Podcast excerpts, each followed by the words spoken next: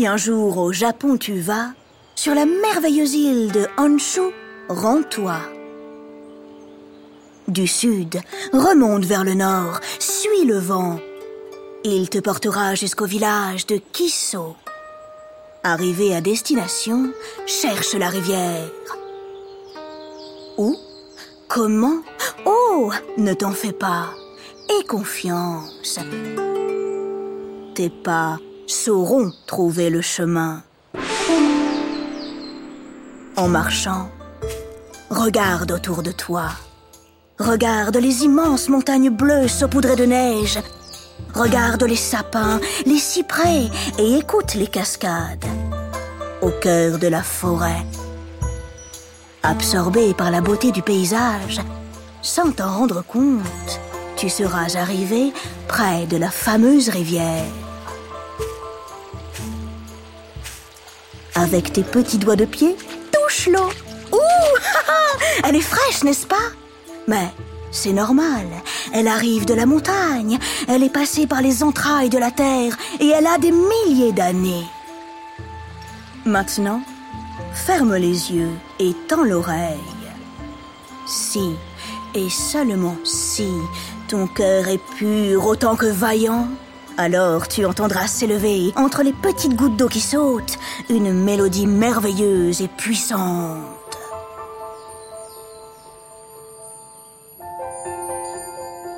C'est l'âme, paraît-il, de Tomoe Godzen. Qui est-ce, tu te demandes? Eh bien, mais tout simplement l'une des plus grandes samouraïs de tous les temps. Tomoe Godzen a le visage pâle et les cheveux noirs. Ses yeux sont grands, vifs, brûlants. Sur le champ de bataille, elle n'a peur de rien, ni des dieux, ni des démons. Coriace, dure à cuire, Tomoe Godzen est fascinante. Mais elle est aussi un peu effrayante. Lorsque son sabre vole dans les airs, disons que ce n'est pas pour couper la tarte aux myrtilles de Mémé en huit parts égales, si tu vois ce que je veux dire. Auras-tu le cœur assez bien accroché pour la suivre dans tous ses combats? Eh bien, c'est ce qu'on va voir. Tiens-toi prêt. Après le coup de gong, nous plongeons dans l'histoire du Japon. Nous sommes à la fin de l'ère Heian, au temps. Waouh des tout premiers samouraïs.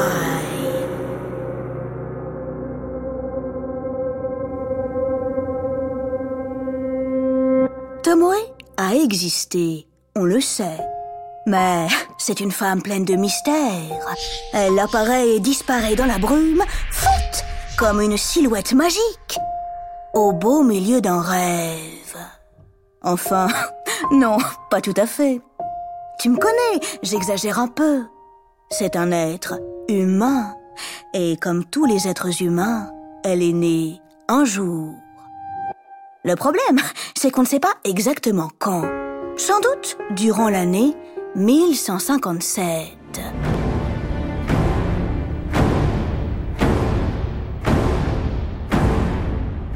Depuis son plus jeune âge, Tomoe sait qu'elle veut combattre. Attention, hein Pas comme les femmes de samouraï à qui l'on apprend à manier les armes pour défendre leur maison, leurs enfants ou leur village. Non, elle veut elle-même être samouraï. Comme ces grands guerriers, elle veut monter à cheval et tirer à l'arc.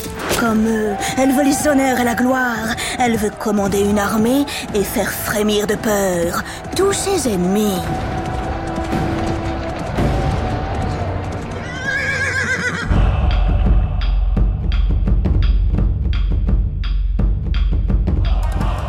Samouraï, en japonais, cela signifie celui qui sert.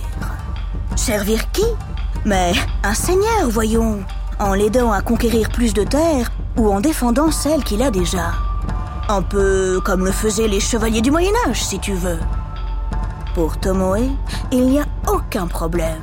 Surtout si elle peut récupérer en échange un bon paquet de pièces d'or.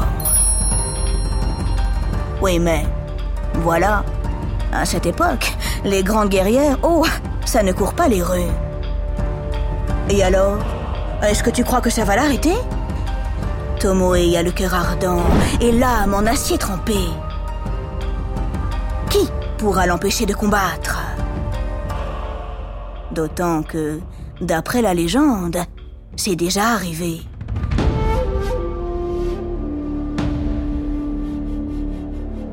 Avant Tomoe, racontent les anciens lorsqu'ils ont un petit coup de saké dans le nez, le Japon a connu une grande, une immense combattante, l'impératrice Jingu. Au troisième siècle de notre ère, cette incroyable Amazone aurait traversé les montagnes et l'océan pour conduire ses armées jusqu'aux trois royaumes de Corée. Est-ce le modèle de Tomoe? Je l'ignore. En tout cas, je suis sûre qu'elle y pense quand elle s'entraîne. L'apprenti samouraï travaille tous les jours, des heures durant. C'est extrêmement dur. Mais il faut ce qu'il faut pour devenir la meilleure, pour atteindre l'excellence. Les samouraïs des années 1100 suivent le Kyuba no Michi, la voie de l'arc et du cheval. Tomoe commence donc par apprendre l'équitation. C'est absolument essentiel. A-t-on déjà vu un samouraï se promener à dos de poule ou de chameau? Non, exactement, jamais. Les vallées du Japon sont vastes. Il faut les parcourir à toute vitesse. Et surtout, il faut se battre sans tomber de sa selle. Et ça... Laisse-moi te dire, oh, que ce n'est pas de la tarte. Ensuite, elle apprend le tir à l'arc. L'arc représente l'autorité et le pouvoir. C'est le symbole de la valeur du samouraï. Au début, euh, bon, Tomoe n'est pas très douée. Oups Heureusement, elle ne tire jamais de flèches enflammées. Sinon, oh, je te raconte pas. Bonjour l'état de la forêt tout autour.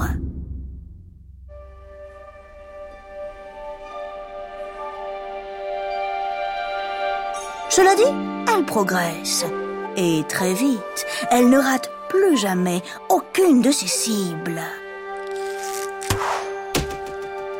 Tenir un arc entre ses bras, oh, c'est une sensation incroyable et terriblement puissante. Précision et maîtrise de soi sont les maîtres mots.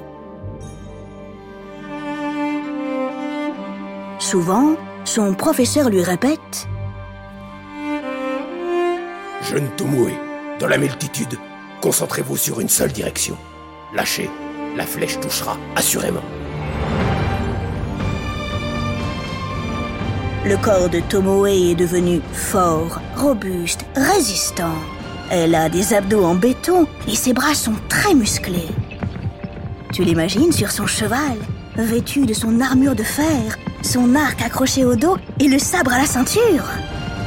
Ouah Oh, sacrément impressionnant, n'est-ce pas?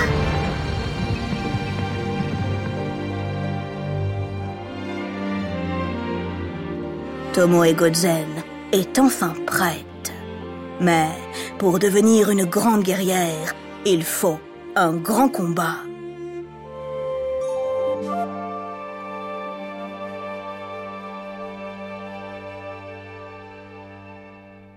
Pendant des années au Japon, le soleil s'est levé du bon côté et la pluie est tombée pile poil où il fallait. Bref, c'était la paix. Jusqu'à ce que... horreur Malheur Deux clans ennemis, les Minamoto et les Taira, se disputent le pouvoir. En 1180 commence la fameuse guerre des Genpei. En quelques années, l'histoire du Japon va basculer. Au début, la situation n'est pas vraiment à l'avantage des Minamoto. Kiyomori, le grand combattant Taira, place son petit-fils Antoku sur le trône. Il a deux ans. C'est à peine si le pauvre petit tient debout sur une balançoire. Il n'est ni plus ni moins qu'un empereur fantoche, une marionnette entre les mains de la famille Taïra. Évidemment, cela ne plaît pas du tout aux Minamoto.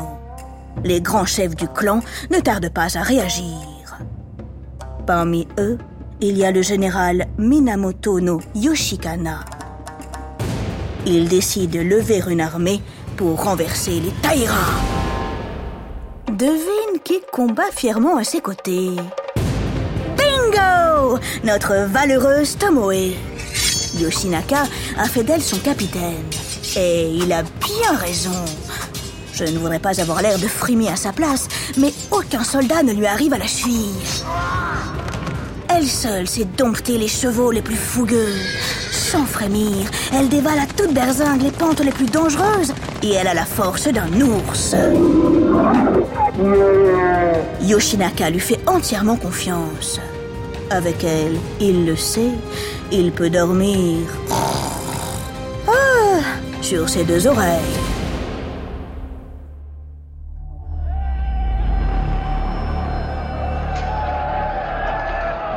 Le 17 août 1183, la troupe s'empare de Kyoto, la capitale impériale. Les Taïra prennent la poudre d'escampette. Ils quittent la ville. Ils emportent avec eux le tout petit empereur Antoko. Victoire Bien joué, les amis Hélas, c'est là que les affaires se compliquent.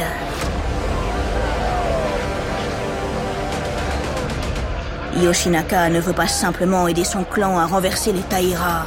Il veut prendre le pouvoir et régner sans partage sur la famille Minamoto. Ses cousins vont tout faire pour l'en empêcher. Oh pétard Ça sent le roussi Yoshinaka doit fuir avec ses soldats. Tomoe part avec lui.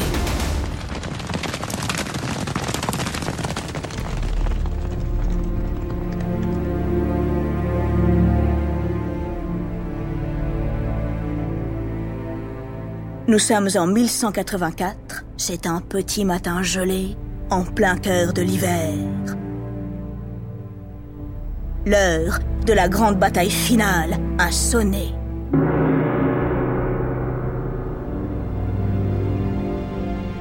Dans le brouillard, deux armées se font face.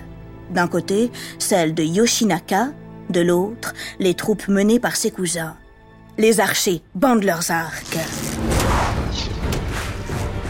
Pendant des heures, il pleut, non pas des gouttes d'eau, ça ce serait pas grave, mais des flèches, et dans tous les sens en plus. Aïe, ouille, ça blessouille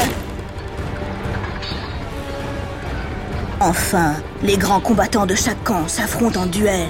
Les chevaux foncent les uns sur les autres. Tomoe compte les hommes de son camp. Oh, c'est terrible. Ils ne sont plus que sept. De son côté, Yoshinaka est en sacrément mauvaise posture. Son cheval est embourbé dans une rizière, ses sabots glissent dans l'eau boueuse. Vite, la samouraï voit à son secours.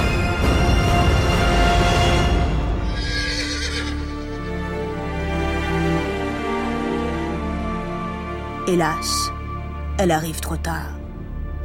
Une flèche ennemie a réussi à se glisser dans son armure. Tomoe ne peut plus rien faire.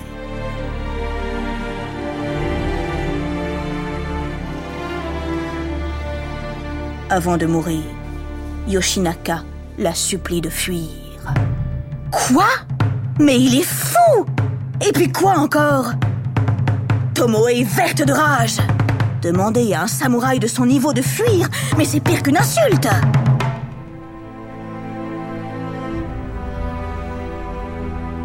Cependant, Yoshinaka est son général. Elle doit lui obéir.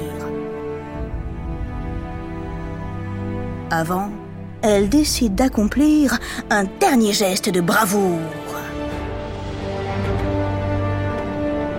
Tomoe regarde à droite et à gauche. Pile poil dans son champ de vision, elle aperçoit un samouraï ennemi. Sans réfléchir, elle fonce sur lui. Au galop, au galop Elle saisit un énorme tronc de pin qu'elle lance en plein dans la face de l'homme. Le coup est tellement fort que l'arbre se pulvérise en une pluie d'échardes qui vole dans les airs.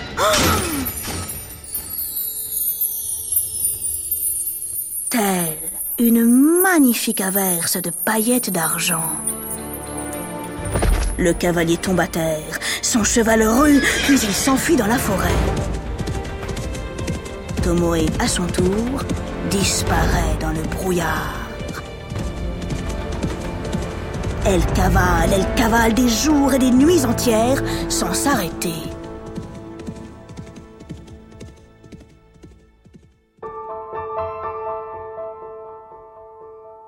Après cela, ce qu'elle est devenue, on n'est pas très sûr. Certains racontent qu'elle aurait continué de combattre, d'autres qu'elle aurait rejoint un monastère dans la montagne. On a dit tellement de choses à son sujet, et même que Yoshinaka et elle étaient fous amoureux. Peut-être, sans doute, mais après tout, est-ce que ça nous regarde? Non, pas vraiment. La seule chose qui compte, c'est la trace qu'elle a laissée dans l'histoire. Et on peut dire qu'elle a sacrément marqué les esprits. Quant aux Minamoto, ils ont fini par vaincre les Taira. Une fois au pouvoir, ils ont inventé une nouvelle société au sommet de laquelle, pendant plus de 700 ans, les valeureux samouraïs ont régné. Mais tout ceci, je te le raconterai dans une autre Odyssée. Les Odyssées est un podcast original de France Inter.